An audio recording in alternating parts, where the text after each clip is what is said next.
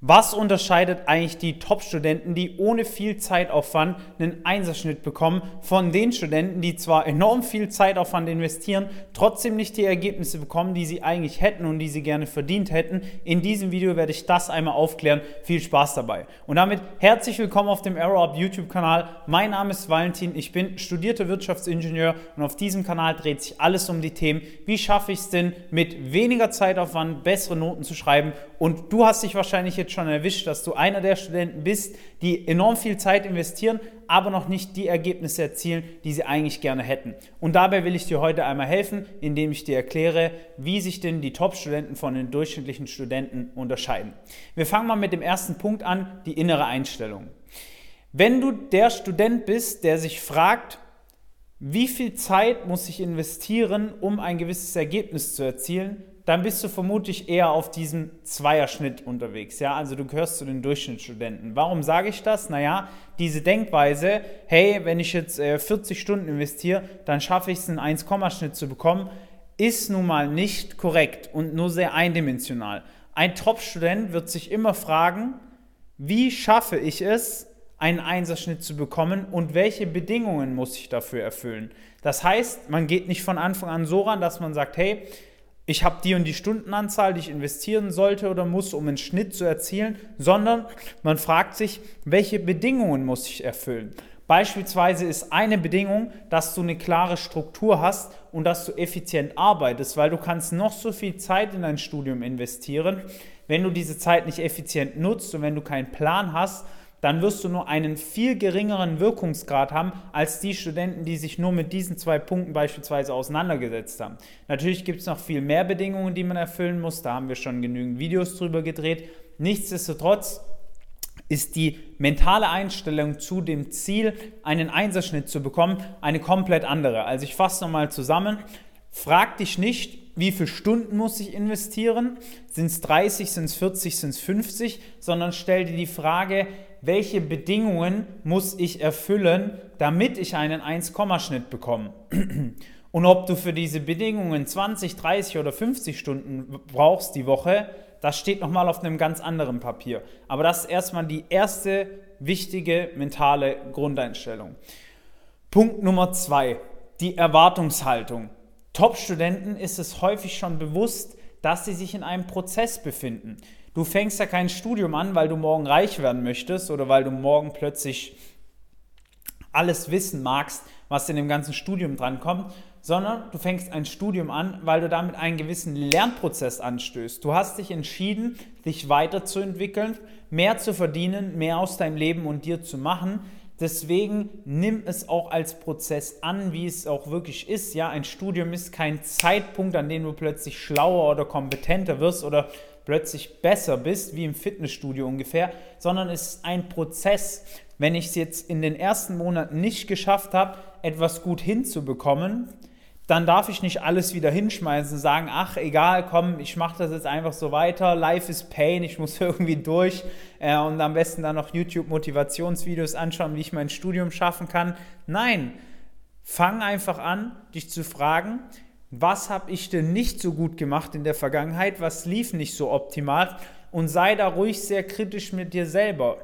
Welche Denkmuster von mir sind nicht funktional für mein Ziel? Also welche Überzeugungen habe ich, die mich nicht zu dem Einserschnitt bringen, wie zum Beispiel, ja, wenn ich mehr lerne, schreibe ich bessere Noten. Das ist zum Beispiel eine Überzeugung, mag im Abi noch funktioniert haben, weil die Stoffmenge nicht so hoch ist.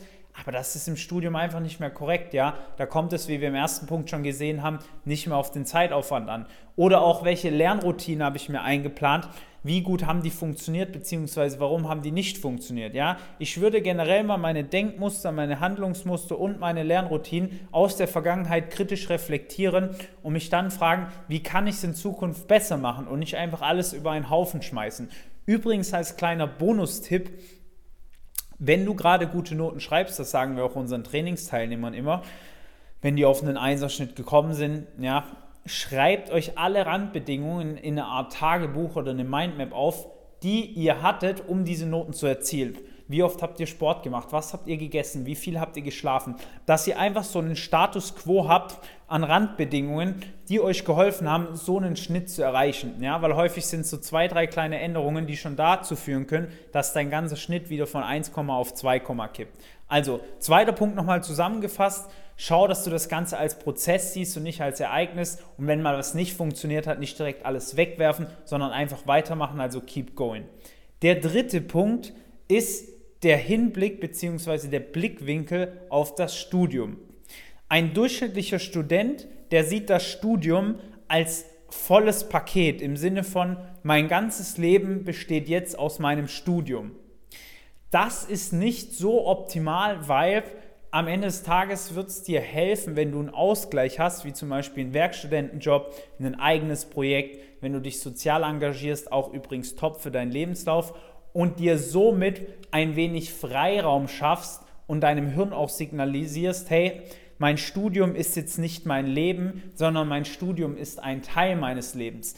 Ich habe auch in den ersten drei Semestern den Fehler gemacht, dass mein Studium mein Leben war. Ich habe super viel Zeit investiert. Ich war mental einfach nicht so stark, wie ich heute bin. Das hat dann auch zu schlechten Leistungen geführt. Ich bin, glaube ich, mit 2,7 aus den ersten drei Semestern raus, oder sogar 2,8.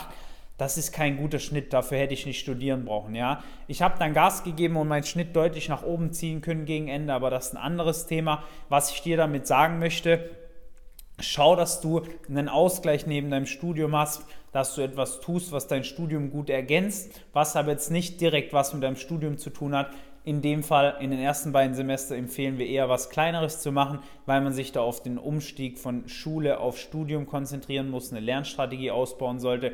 Ab dem dritten Semester kannst du auch mal über einen Nebenjob nachdenken oder alles, was in diese Richtung geht.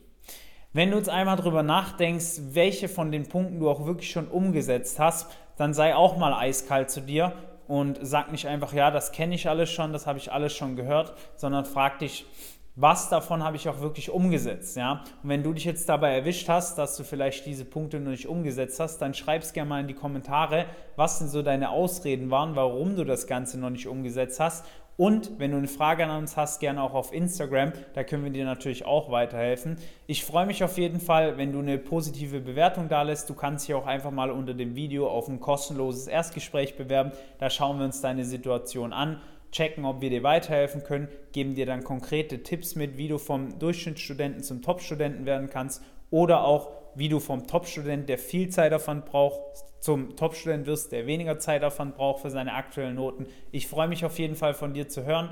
Bis zum nächsten Video. Alles Gute dir, dein Valentin. Ciao.